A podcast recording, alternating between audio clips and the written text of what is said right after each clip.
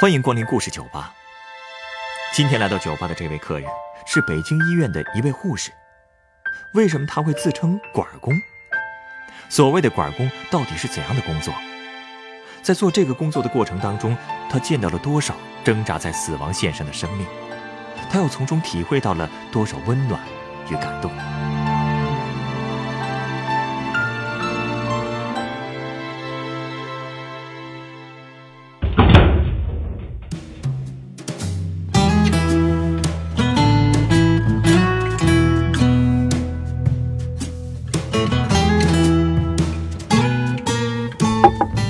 调教师，听说你喜欢听人讲故事，嗯，没错，那我就说说我做管工时候遇到的那些人吧。管工，你是不是觉得我不像自来水厂的？嗯，不过也不像是通下水道的呀。那必须不像啊！我啊，其实是肿瘤科的护士。护士啊，这总该有点像了吧？嗯，别的不说，至少性格挺像的。哎，我接触过一些医务工作者，性格都比较豪爽。哎，不豪爽行吗？特别是我们肿瘤科的护士，天天和绝症患者打交道，几乎每天都能见到生离死别的。自己的性格再不豪放点，那就真要抑郁了。也是啊。哎，那你说自己是管工，又是什么意思啊？哦，这个工作学名叫制管儿。我说的那个管儿啊，其实是指一个塑料管儿，细长细长的，那是专门插血管的管子。哦，那这根管子是做什么用的呢？不知道了吧？因为咱们平时生个小病，顶多输两天液就好了，所以用不着这种管子。但我们科的那些病人都得长时间进行化疗，化疗就是输液啊。嗯，那药可厉害了。我见过最惨烈的化疗药，打到皮下，破坏了皮下组织，都露骨头了。再者说，你要是天天拿针往手上扎，扎几天，那病人的手就没法看了。特别是癌症晚期的患者，身体状况已经很差了，所以手上的血管特别难找。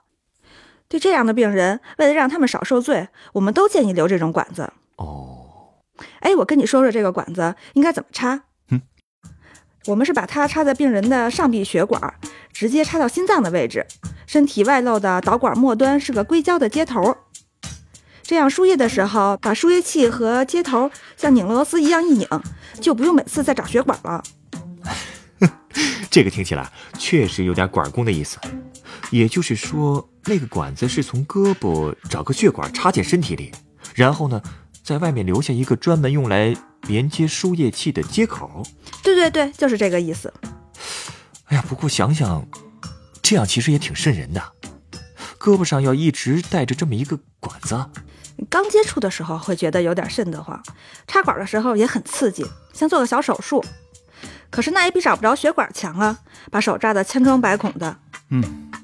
而且这个管子一插进去能放一年呢，一年之内输液都不用再受皮肉之苦了。这倒也是啊。哎，老话说得好，真是有什么别有病啊。那我得再补一句，干什么也别干我们管工啊。为什么要这么说呢？哎呦，我跟你说，治管这活儿忒难干了。虽说我们护士的工作拿针是家常便饭吧，但动刀的机会其实很少。治管要动刀啊？那可不，这属于有创操作，要想操作好了就得靠练，也不多，练个几十次、上百次就熟了。这个还叫不多呀？那所谓的练是在病人身上？对呀，这就是最郁闷的，因为你一旦操作不好，病人就会发牢骚，再弄不好，人家可能就不让你操作了。而且病人本来身体就不好，情绪也不稳定，所以说话经常会很难听。你被骂的次数多了，心理压力就更大了。所以说，管工的活可不好干，特别是像我这样的新手。哎呀，要说啊，你们护士和病人都挺不容易的。谁说不是呢？所以要是赶上个态度好的病人，我们也就觉得特别幸运。就说有这么个病人吧，我就叫他老张吧。嗯，他得的是胃癌，这也是我最怕扎管的一类病人。为什么呀？因为胃肠道肿瘤的病人吸收差，营养跟不上，所以血管就特别难扎。对我这种治管的新手来说，真是个考验。老张就是这种老大难。我在治管室第一次见到他，哎呦，那个瘦的呀，都没法形容了。他那个眼睛瞪得大大的，身上可能是疼吧，一直在发抖，上床都需要老伴儿扶着。哎，虽说我有点怵这样的病人吧，但也得装的自己像个手手啊。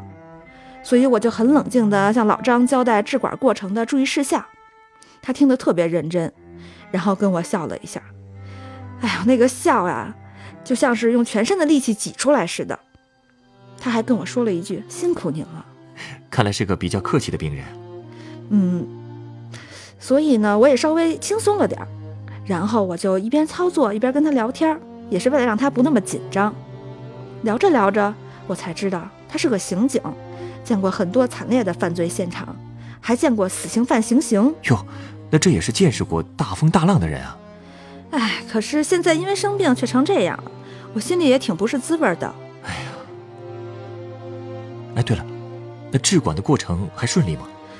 像他这种身体，我这种手艺，想顺利还真不容易。我连扎了两针都没成功。其实我心里觉得特对不起他，还想着他会不会抱怨，会不会要求换人扎，连我自己都想换人了。可没想到老张反倒安慰上我了。啊？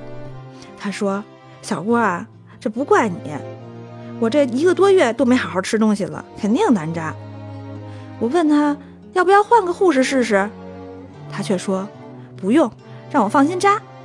他让我别不好意思，因为他老伴儿也是做护士的，所以特别能理解我们的工作。哎呀，这老人家真是通情达理啊！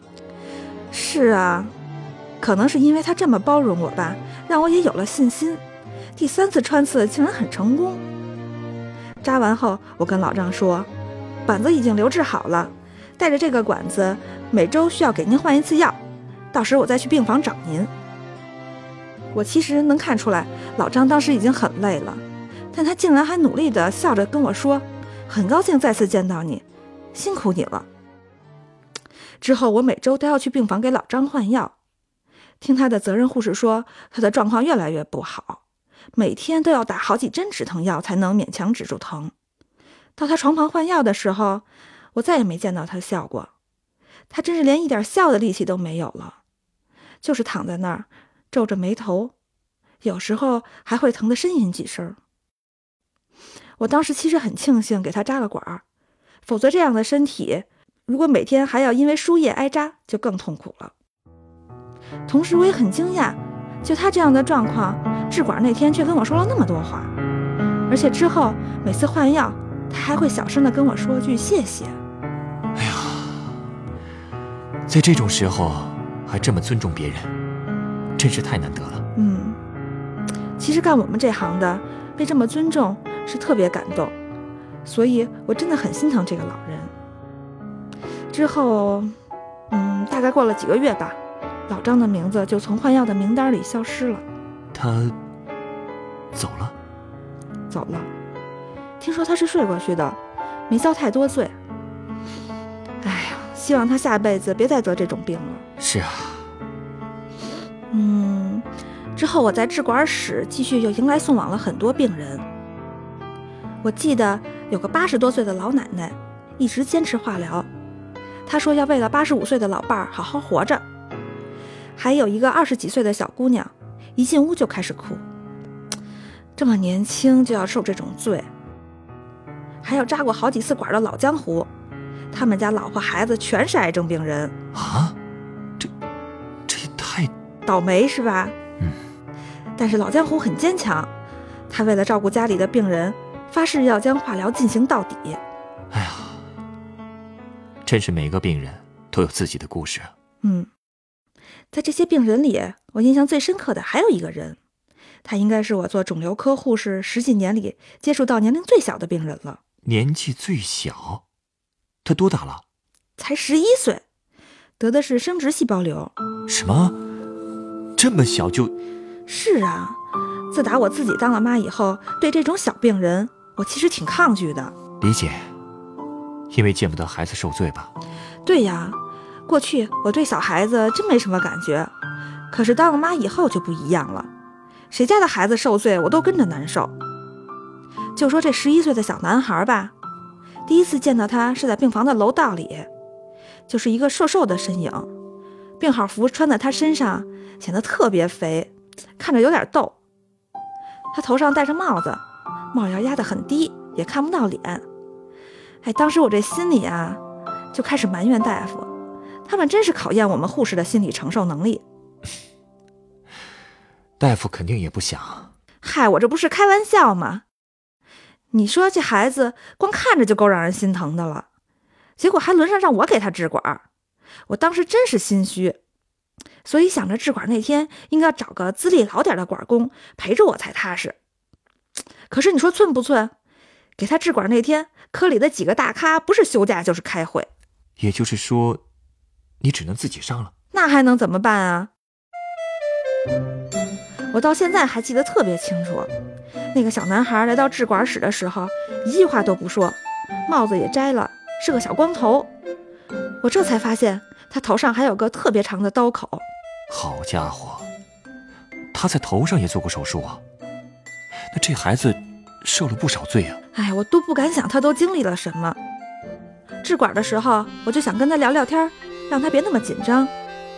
可是我发现，我不知道聊什么了。嗯，为什么？你想啊，我平时接触的都是成年人，好多都是大爷大妈，聊天基本上就聊您家住哪儿啊，别紧张啊之类的话。可是这些话适合跟小孩子说吗？这倒也是啊。要是跟他说说治管的注意事项呢，我又不知道他能不能听懂，所以我真是不知道该说什么了。那怎么办呀？好在我给他盖被子的时候，发现他兜里有个硬邦邦的东西。我一看是个玩具枪，他可能是想拿着这个保护自己吧。我就借这个机会跟他开玩笑说：“如果我扎疼了，千万不要开枪哦。”可是他还是一句话不说，那小脸憋得通红通红的，小光头上也是一层汗。孩子太紧张了吧？所以我就安慰他呗。我告诉他，如果他配合的好，我就送他一个礼物。可是他还是那个样子。不过好在治管的过程挺顺的，快结束的时候，我问他喜欢什么玩具，是喜欢汽车呀还是飞机？结果他脱口而出说喜欢手枪。怪不得随身都要带着枪啊！是啊，他说他哥哥是军人，所以他也想当兵，拿着枪保家卫国。嚯，小小年纪志向不小啊！你刚才说要送他礼物，看来可以直接挑把玩具枪给他了吧？是啊。后来我老早就给他买好了枪，因为休年假，他出院的时候我没能见到他。不过他进行第二轮化疗住院的时候，我们又见到了。我把小手枪送到他的病房，他一看到枪，脸唰就红了，然后把自己蒙在被子里，咯咯咯的笑。跟你说，这可是我印象里他第一次笑。之后，他突然冒出一句话，他说：“阿姨，我记得你答应给我礼物。”嚯，小家伙记得很清楚吗？就是我们一屋子的病人家属全被他逗笑了。是不是觉得干这一行其实也是有很多快乐的？嗯，特别是因为我的付出能让病人笑出来，我觉得感觉特别欣慰。其实做管工吧，有一个好处，能跟病人比较长时间的待在一起，所以和别的护士比起来，能和病人聊天的时间也就多一些。我呢，其实比较喜欢治管和换药的时候和病人聊聊天儿。每次听一个病人讲自己的故事，能对他多一分了解。是啊，真的。现在想想啊，我特别感谢老张那样的病人，给了我那么多尊重与宽容。嗯，我也很喜欢小光头那样的孩子，这样的孩子让人心疼，但又那么单纯可爱，让人不自觉的想多给他一点关心和照顾。嗯。医院呢，就是看到人生百态的地方，在这种地方工作，还做着这么辛苦的管工工作，真要好好的为你调一杯鸡尾酒，犒劳你一下。哎，一会儿不上夜班，不开车吧？哦，不，我刚下白班，一会儿坐公交回去。好，那就可以为你调一杯带一点度数的鸡尾酒了。稍等。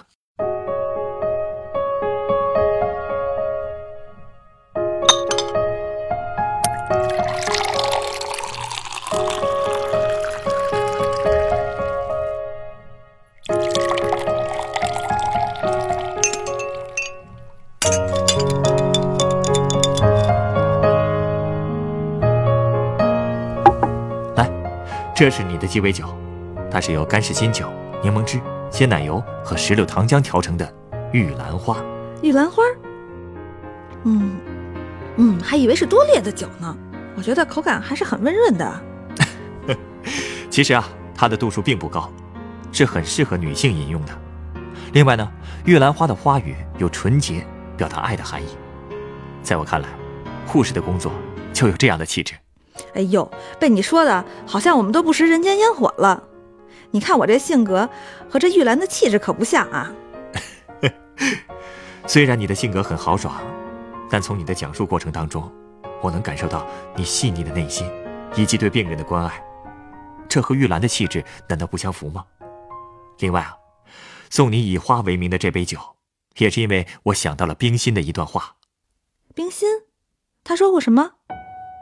那段话我非常喜欢。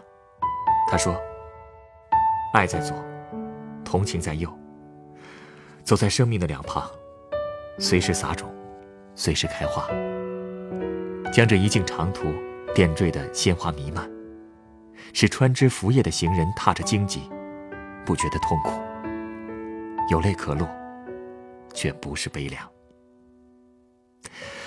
护士这个职业。”不就是帮助正在踏着荆棘的人们减轻痛苦、创造希望吗？路和你一起走，遥远不寂寞，紧握你的手，勇敢向前走，路有你在左右。困难算什么？紧握你的手，勇敢去承受，让生命的呼唤把你心牵动，真情到永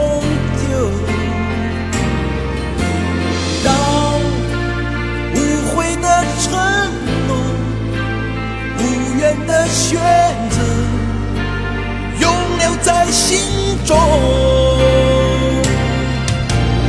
一路同行，相伴相依。祝福感动，日夜来坚持。一路同行，相伴相依。不到一。兼程。本故事选自凤凰网《有故事的人》独家签约作品《管工手记》，原作郭晓然，改编制作陈寒，演播郭晓然、陈光，录音师严乔峰。人人都有故事，欢迎搜索微信公众号“有故事的人”，写出你的故事，分享别人的故事。下一个夜晚，欢迎继续来到故事酒吧，倾听人生故事。勇敢去承受，